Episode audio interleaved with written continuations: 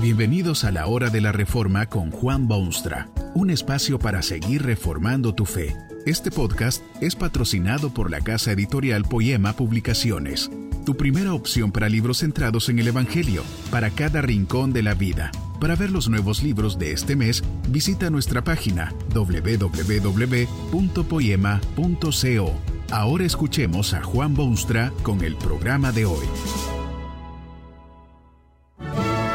Esta conferencia se titula El significado de la vida y está basada en las palabras bíblicas de Romanos 11:36, porque de Él y por Él y para Él son todas las cosas. A Él sea la gloria por los siglos. Amén.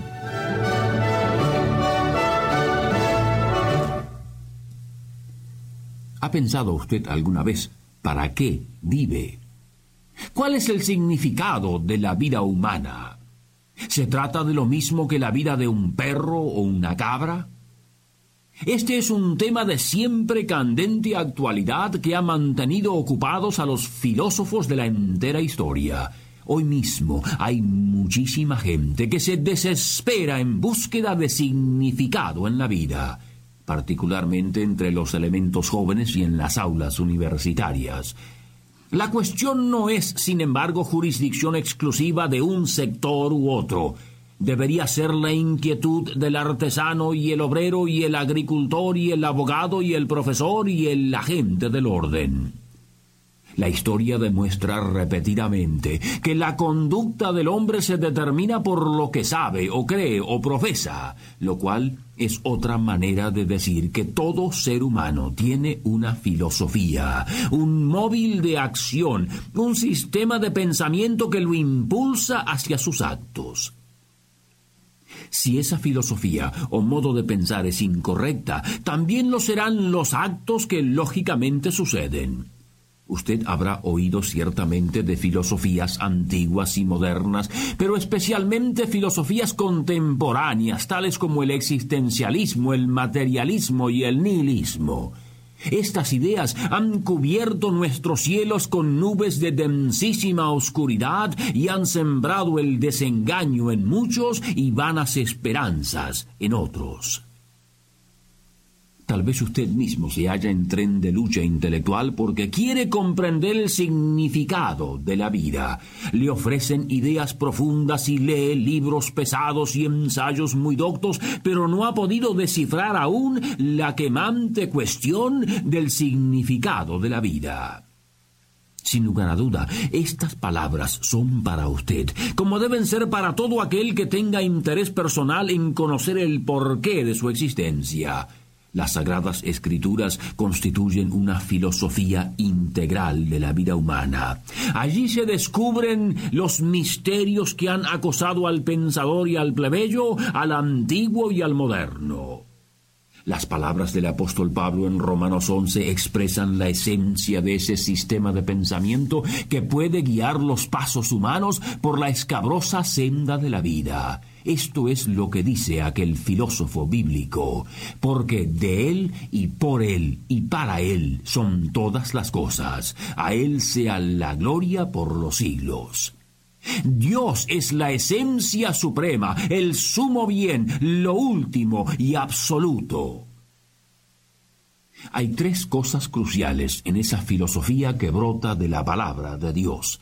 En primer lugar, debe notarse un principio fundamental que afecta todo el sistema. Esto es básico, penetrante, envolvente, determinativo de todo lo demás. La palabra de Dios es bien clara en este sentido y solo basta un examen rápido para convencerse. La Biblia presenta un Dios soberano, un Dios que está por encima de todo y a quien todas las cosas obedecen y quien no solo ha creado el universo, sino que también lo controla soberanamente. Fue ese Dios quien viene a socorrer al hombre perdido. Fue ese Dios quien soberanamente extrae a Abraham de Ur de los Caldeos y establece a sus descendientes en la tierra palestina. Fue ese Dios quien en completa soberanía dio a conocer sus máximas leyes desde el monte Sinaí. Es ese mismo Dios quien en su gracia soberana recibe hoy en día a quien quiere y lo en su Hijo y heredero de la gloria venidera. El principio fundamental de la fe bíblica no es la salvación del hombre o la paz entre los pueblos o el bienestar de las masas o la protección de la ciencia o la universalidad de la educación, sino la soberanía de Dios. Este es el principio, los demás son todos corolarios. Esto no agrada al hombre, especialmente el hombre moderno que ha nacido en un mundo en el que la ciencia ha venido a enriquecer su vida cotidiana. Los avances científicos dejan pasmados aún a los más optimistas y la ciencia ha sembrado la idea de que ella puede solucionar todos los problemas humanos, que Dios no es ya necesario. El hombre moderno se ve muy gigante, aunque la razón puede ser que es muy corto de vista. Sus realizaciones han hecho que el ego humano esté inflado y sus ojos enseguecidos, de modo que no puede ver su impotencia. El hombre no ve o prefiere no ver la indescriptible miseria que prevalece en su mundo, ni los crímenes cada vez más horrendos que se cometen en nuestras grandes ciudades, ni los campos de batalla en los que no pueden silenciar los cañones que matan. Se cree gigante y en cierto sentido lo es porque ha alcanzado metas altísimas y ha podido hacer grandes cosas. La tragedia está en que el hombre está ensimismado en sus realizaciones y sus ojos se hallan cubiertos con el brillo de sus actos.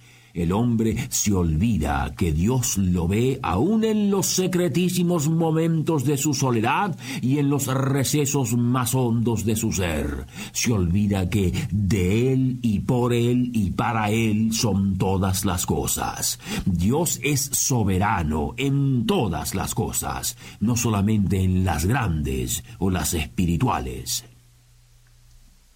En segundo lugar, el sistema bíblico de pensamiento ofrece soluciones positivas a los problemas candentes del hombre. La filosofía surgió precisamente porque hay problemas. El hombre quiere saber, busca sabiduría, elabora ideas, propone soluciones, y nace así la filosofía. La palabra de Dios fue escrita justamente para ese tipo de persona y este tipo de mundo, el mundo con problemas. No se ofrecen, por supuesto, soluciones categóricas para todos y cada uno de los problemas humanos, como no ofrecen tales soluciones otros sistemas humanos de pensamiento. Lo que sí puede usted encontrar en la filosofía bíblica es la solución al más grande problema de los hombres, del cual todos los demás se derivan. La fe cristiana soluciona el problema de la relación del hombre con su Dios. Esto lo hace más filosofía que todos los demás ismos que andan circulando por el mundo ha sido la ausencia de este sistema bíblico que ha permitido la entrada de ismos que amenazan destruir las bases de la civilización y de la moral. Bien aconsejaba Pablo a sus amigos cuando decía Cuidado, no sea que haya quien os lleve cautivos por medio de su filosofía y vana argucia, según la tradición de los hombres. El profesor Romanes, científico famoso del siglo pasado y colaborador de Darwin y sus teorías de la evolución, escribió estas palabras. La naturaleza del hombre sin Dios es extremadamente miserable. Algunos no se dan cuenta de su miseria y la mayoría trata de disfrazarlo en sociedades, deportes, frivolidades de toda clase, o si su inteligencia se lo permite, en la ciencia, el arte, literatura, negocios y otras cosas. no era cristiano cuando escribió estas palabras. Lo había sido en su juventud, pero desvió el camino y fue después de su regreso espiritual que se vio influenciado por su clara visión de que el hombre sin Dios es una vida sin propósito y sin significado. Esto confirma la sentencia de Bacon de que un poco de filosofía inclina la mente del hombre al ateísmo, pero el profundizar en ella lo vuelve a la religión. Esto es lo que ocurre constantemente con aquellos que separan su filosofía de su religión. Asignan a Dios solamente lo espiritual, pero jamás el trabajo en la fábrica o la vida cotidiana. Ofrecen a Dios sus oraciones, pero no sus discursos. Sus ofrendas, pero no su capital. Su canto, pero no su actividad artística. Su iglesia, pero no su patria. Han separado su fe de la filosofía y es la filosofía la que les sirve de timón en el diario trajinar. Por eso son tan pobres en la solución de los grandes problemas con que se ven afectados. Una tercera característica del pensamiento bíblico es que termina en el mismo punto donde comienza. El apóstol lo dijo de este modo, a Él sea la gloria por los siglos. El cristiano genuino vive en este mundo pura y exclusivamente para la gloria de Dios, el Dios soberano que soberanamente lo ha redimido. Todas las actividades deben rendir honor y gloria al Dios soberano. Solo se hace lo que a Dios glorifica y lo que no se deja de hacer. ¿No es fiel quien glorifica a Dios el domingo cuando confiesa que Él creó el universo, pero en el laboratorio busca el eslabón perdido de la teoría de la evolución? Tampoco lo es quien canta con fervor el domingo, pero no dice una sola palabra cristiana el resto de la semana.